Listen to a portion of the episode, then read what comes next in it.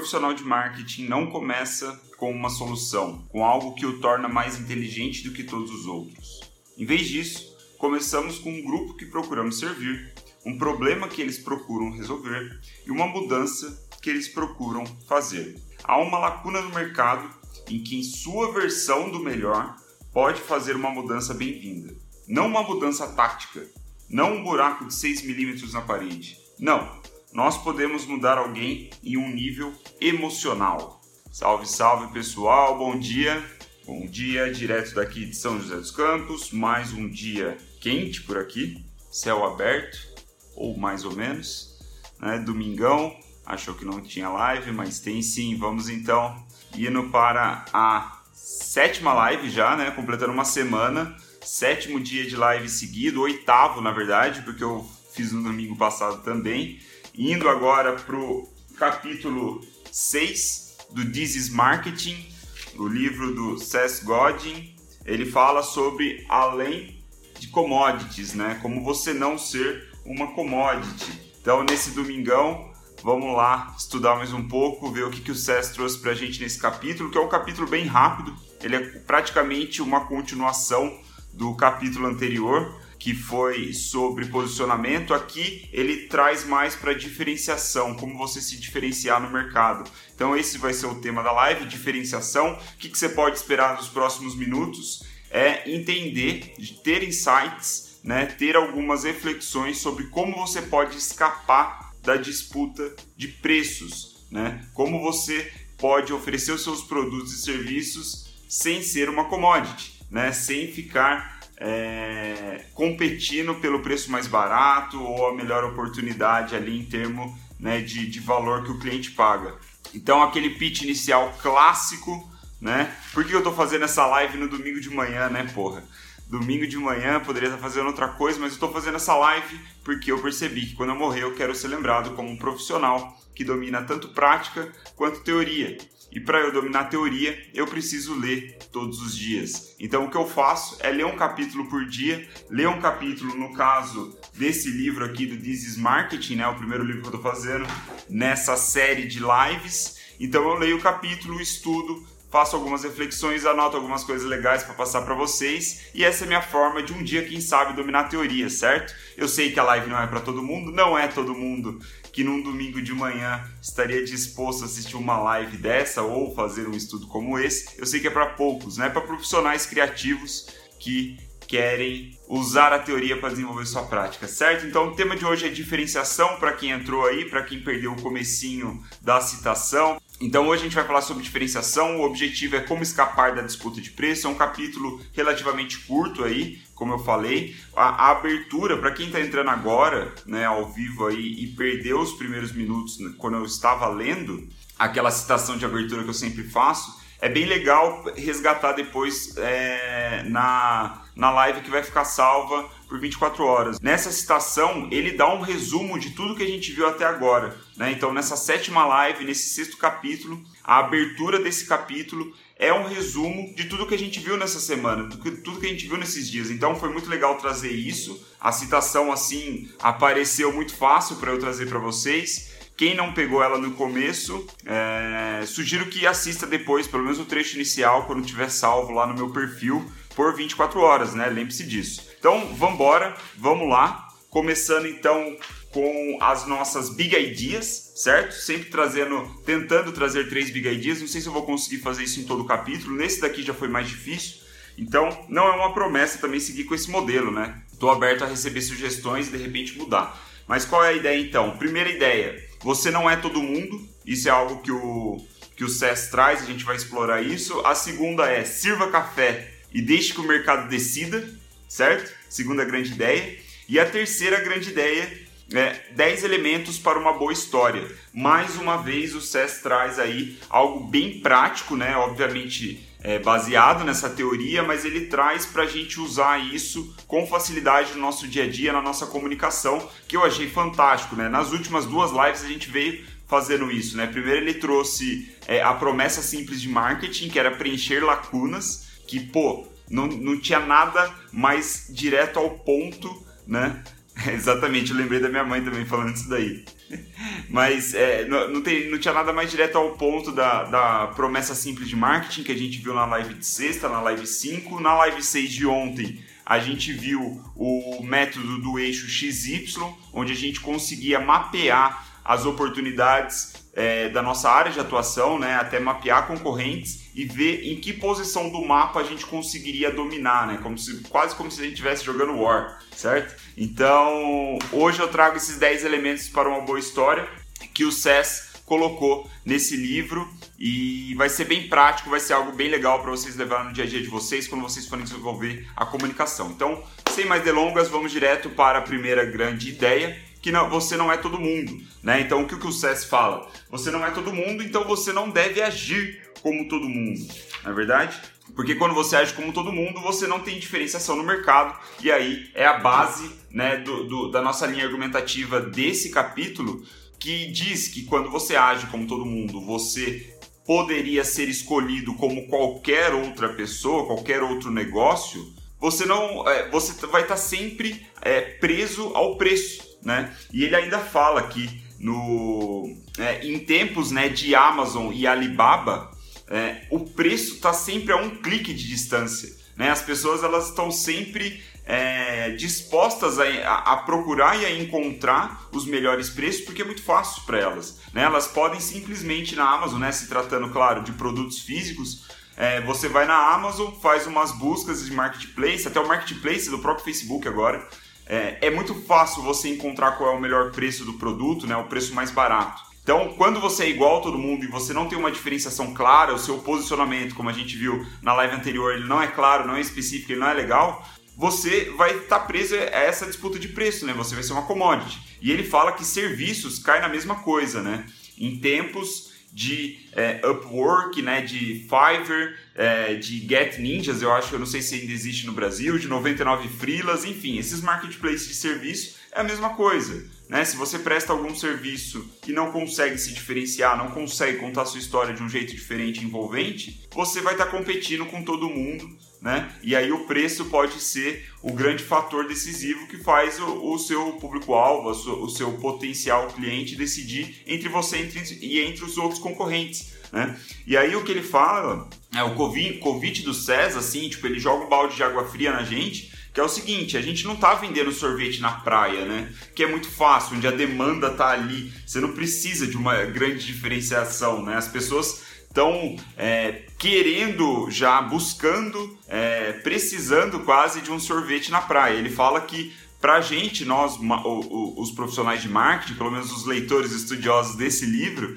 ele quer elevar é, é, o nosso papel é elevar expectativas, né? É engajar nos sonhos, engajar nos desejos das pessoas e criar uma experiência muito mais complexa e muito mais difícil né? mas que traz retornos expressivamente maiores. E aí um exemplo para finalizar essa big idea e a gente já seguir, é, ele dá o exemplo do engraxate, que é muito legal também. O que, que ele fala sobre o engraxate? Ele fala que, em primeiro lugar, né, se você engraxa como todo mundo, que vem dessa, dessa, dessa ideia que eu acabei de falar, se você engraxa como todo mundo, se você exerce o seu papel como engraxate como todo mundo, né, o cara que tiver alguns quarteirões de distância da onde você trabalha, se ele abaixar o preço, já era. Você pode perder praticamente todos os seus clientes ou boa parte dos seus clientes simplesmente porque ele abaixou o preço dele, né? Voltando, né, a linha do raciocínio, por quê? Porque vocês engraxam o sapato da mesma forma, nesse exemplo, certo? E aí ele dá o segundo ponto que ninguém precisa de sapatos engraxados, né? Não é uma necessidade, é um desejo. Então, é, saber isso né, faz com que você é, olhe para essa questão de diferenciação como uma forma de contar a história e engajar com essas pessoas. De que maneira? Né? Ele dá alguns exemplos bem legal aqui.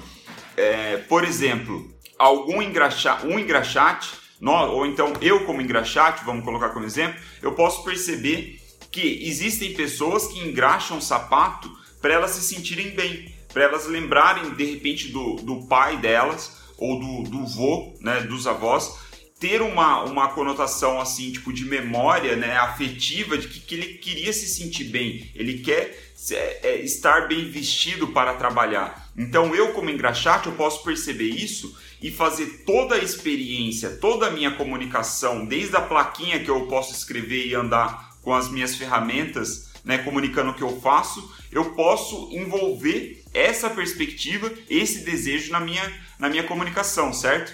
Da mesma forma, eu posso perceber que alguns engraxates, ou melhor, alguns clientes de engraxates, algumas pessoas que querem ter o sapato engraxado, eles vão porque eles querem ter um status, né, uma percepção de status de ter alguém esperando por eles, né? Ter alguém que está abaixo deles engraxando o sapato, que ele vai senta lá no, numa cadeira, ele até fala que nesse, nessa perspectiva você poderia até fazer como se fosse um trono, né? Para o cara se sentir como um rei. Então aí a percepção é diferente, não é só de se sentir bem é, em termos de, de, vestimenta, né? De estar com uma boa aparência. É se sentir bem num, num, num é, mais relacionado a poder e status. Isso é outra perspectiva que o engraxate poderia assumir e poderia fazer toda a experiência, toda a comunicação dele dessa forma, né?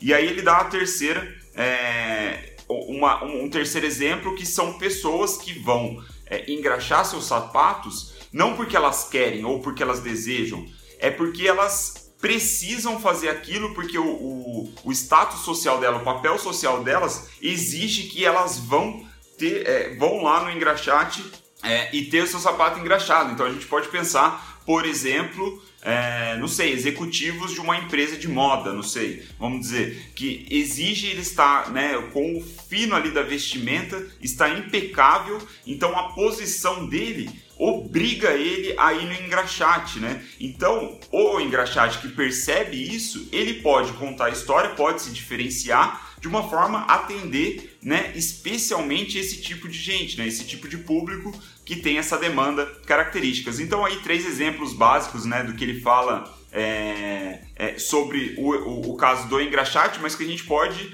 é, puxar para qualquer situação, né? Se você, desde você ser um programador, né, você pode programar e, e perceber essas demandas, essas nuances do seu, dos seus clientes até se você é um advogado, se você é uma nutricionista, enfim, você pode ver a história é, que melhor encaixa para determinado grupo de pessoas, né? Que é algo que a gente já vem falando nas últimas lives, né? Ele continua batendo nisso. Quem você consegue servir? Quem você pode servir? Beleza? Então cada situação é um local naquele mapa que a gente viu na aula anterior, né? Do posicionamento no, no eixo XY. Você identificou ali o, o seu posicionamento no mapa e agora você vai ver uma forma de contar a sua história de se diferenciar. Então aí cabe, né, ao nosso exemplo do engraxate, ele assumir esse papel para diferenciação. E aí, indo para a segunda grande ideia, é, ele traz a, um exemplo do Google, né, que eu chamei aqui a segunda grande ideia de sirva café e deixe que o mercado decida.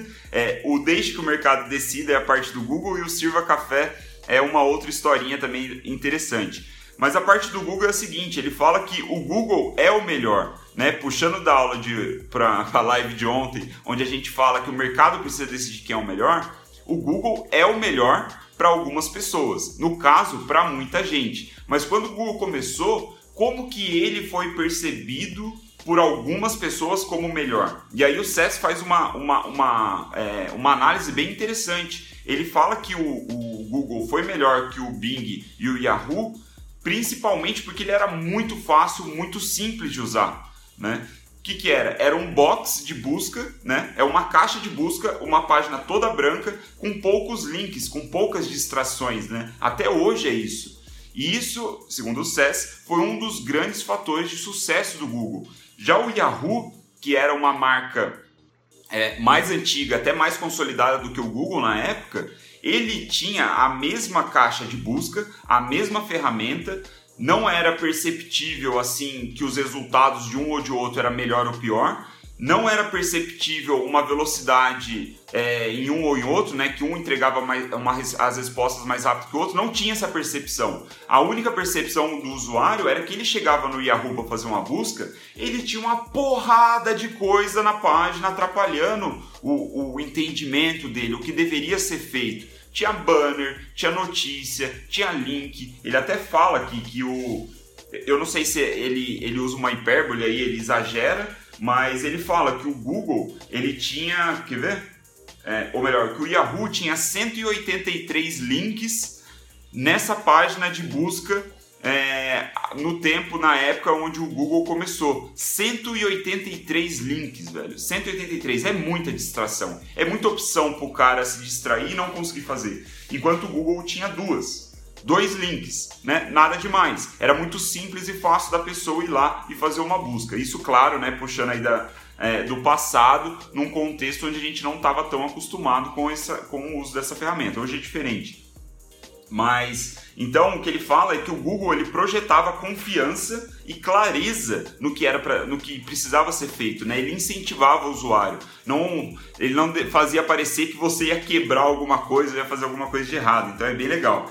Então, o Google era o melhor para algumas pessoas nesse aspecto, né? Ganhou o mercado de uma maneira inacreditável e aí ele cita também o DuckDuckGo, que é um, um mecanismo de busca, talvez alguns de vocês conheçam, que ganhou muito espaço, muita notoriedade porque ele se posicionou, ele começou a se diferenciar, contar a história dele, trazendo para o lado da privacidade. Que enquanto o Google usa os nossos dados, os nossos cliques para vender anúncio, fazer toda a maluquice do, do algoritmo deles lá, o DuckDuckGo viu isso, nisso, uma oportunidade para se diferenciar. E eles falam que a nossa privacidade está protegida, que eles não usam o nosso padrão de comportamento na, no mecanismo de busca dele ao nosso, a nosso favor ou contra a gente, né? Tipo, eles não usam nada dos nossos dados para é, pro business deles, né? Pro algoritmo deles. Então, agora, desde que o DuckDuckGo nasceu, acho que deve fazer uns 4 ou 5 anos talvez, ele é o melhor para algumas pessoas, para as pessoas que se importam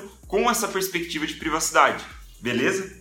Então, aí trazendo para a parte do café, qual é a ideia do café? É, é, é um, uma historinha bem simples também, é rápida, mas eu achei legal é, para trazer para vocês que dá a essência da parada.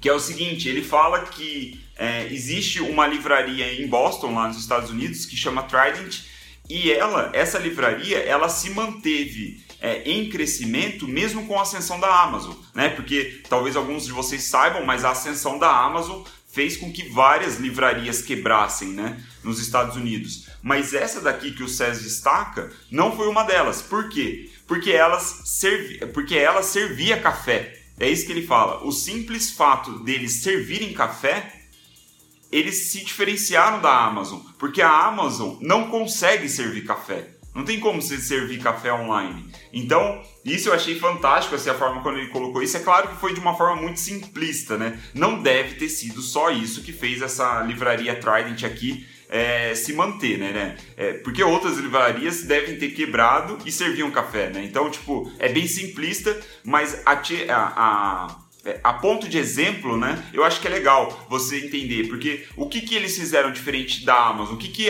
eles poderiam oferecer que a Amazon não poderia, né? É servir café. Então aí o SES fala que eles criaram um ponto de encontro, né? Quando você serve café no lugar, as pessoas vão lá para conversar, para é, fazer reuniões e tudo mais. Então ele disse, né, que quando você serve café você deixa tudo melhor, né? Porque todo mundo gosta de café.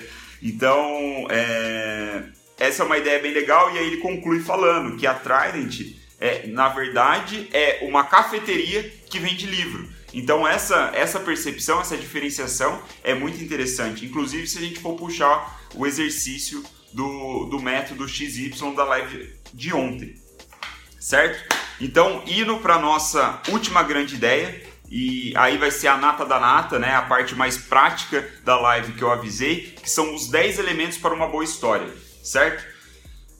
Para a gente se diferenciar, né? Não basta o que a, a gente oferecer algo diferente, né? Oferecer, por exemplo, café, igual essa livraria. Não basta isso. A gente tem que comunicar que a gente faz isso. Então essa livraria, pela perspectiva do SES, ela não só serve café, como ela comunica. Nós vendemos livros e também servimos café, algo que a Amazon não faz. Então é, nós precisamos contar boas histórias, certo? E aí eu trago essa parte do livro, do, do capítulo, que é, para mim, a, a, o ponto alto do capítulo, é a parte mais legal, que ele cita, inclusive, uma autora chamada é, Bernadette Diwa. Eu não sei se é assim que se pronuncia. Eu vou deixar escrito depois da live, mas essa é uma escritora, ela escreve sobre marketing também. O César elogia bastante ela, e aí ele puxa esses 10 elementos de um livro dela. Né? E aí eu vou ler para vocês os 10 elementos, porque é coisa pra caramba. Eu não vou lembrar de cabeça, né, falando assim, eu vou precisar ler, mas presta atenção, né? Anota ou se não for agora, depois, porque isso é bem interessante, é para você saber identificar se a sua história é boa, se a história de diferenciação que você está contando faz sentido, né? Se ela vai ressoar, vai mexer com o seu público-alvo. Então vamos lá, número 1. Um, é, aqui são os 10 elementos de uma boa história, né? Então, para você ter certeza que você tem uma boa história, você precisa desses 10 elementos, segundo o SES, segundo a Bernadette. Então, a história ela precisa nos conectar ao nosso propósito e a nossa visão de carreira ou de negócio. Isso é o número um é, né, dos elementos da história. Número dois, nos permitir celebrar nossos pontos fortes, lembrando como chegamos aonde nós estamos. Número três, aprofundar nossa compreensão do nosso valor único, né, do que nos faz, nos faz ser únicos e o que nos diferencia no mercado. Então, uma boa história também aprofunda nessa compreensão.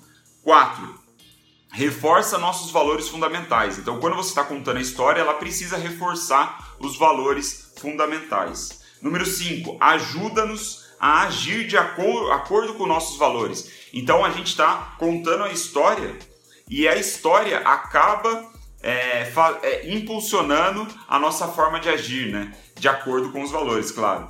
Também nos incentiva a atender os clientes em vez de reagir ao mercado. Né? É aquela ideia. Foco nas pessoas em primeiro lugar. Quem você consegue servir, quem você pode servir. A pergunta que a gente vem batendo na live o tempo, nas lives o tempo todo.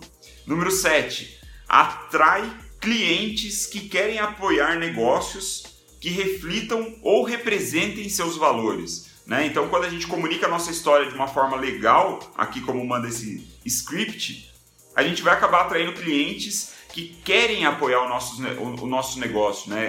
Ele acredita nos nossos valores também. É muito do círculo dourado do, do Simon Sinek, né? Se você conhece. Número 8. Constrói fidelidade à marca e dá aos clientes uma história para contar. Isso é muito interessante. Né? Tipo, não é à toa que eu venho aqui e falo meu pitch, né? Que eu falo que eu quero dominar teoria e prática. Não é à toa que eu estou fazendo isso, certo?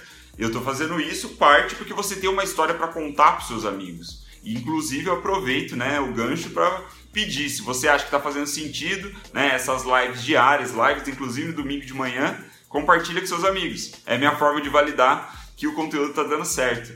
Beleza? Então, número 9, atrai um tipo de funcionário que pensa como nós. Isso é muito interessante, né? Porque quando você cria uma história verdadeira, coesa com seus valores, com tudo que você acredita, você vai acabar atraindo funcionários também, né? pessoas capacitadas, e bons profissionais que querem trabalhar com você porque acreditam na sua história. Isso é fantástico, velho.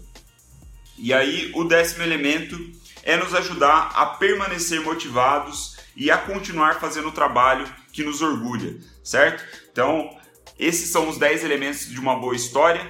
É, eu espero que tenha feito sentido para vocês. Se for muito rápido, depois você dá uma olhada, você consegue puxar de novo e anotar, porque quando você estiver moldando a história do seu projeto, a história da sua carreira, a história do seu negócio, esses 10 elementos, segundo o SES, é uma boa é, um bom guia né, para você saber que o negócio está fazendo sentido. Ele até fala que se a sua história não atender os 10 elementos, todos eles, você deveria encontrar uma história mais impactante, mais pertinente, mais verdadeira de repente, para você contar e, e, e, se comunicar com, com a sua audiência, certo? Então é basicamente isso. Se você curtiu, vai deixando seu like aí para valer a pena a nossa live de domingo. Beleza? Domingão de manhã, cumprimos a meta, sétima live concluída, sexto capítulo concluído. Amanhã vamos entrar para o sétimo capítulo, onde ele fala de canvas de desejos e sonhos. Então, estou é, ansioso para ler. Acho que vai ser legal esse capítulo também. Me parece que ele é bem pequeno. E nos vemos amanhã às nove. Se você curtiu, manda para algum amigo seu, cara por DM mesmo, não precisa publicar no seu perfil, não, se você não quiser né, fazer, falar para todo mundo. Manda, é, manda, manda por privado, manda no grupo, fala, dá uma olhada no que esse maluco aqui tá fazendo, ele tá fazendo live todo dia, tá lendo livros de marketing, de negócio, né? Esse é o primeiro livro, mas a ideia é continuar. Valeu pela presença pessoal. Niga Prodígio, Ana Raquel, Felipe, Viviane, Cássio, Horizontou, Rafaeli, Brunão, João, Jefferson. Pô, valeu pessoal. Domingo de manhã vocês compareceram, muito bom. Curti pra caramba essa primeira semana. Espero que vocês tenham curtido, espero que tenha sido valioso, produtivo. E vamos seguir, né?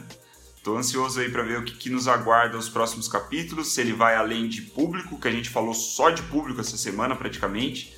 Né? Vamos ver agora se ele começa a entrar em outros aspectos do marketing. Beleza? Valeu, galera. Até amanhã.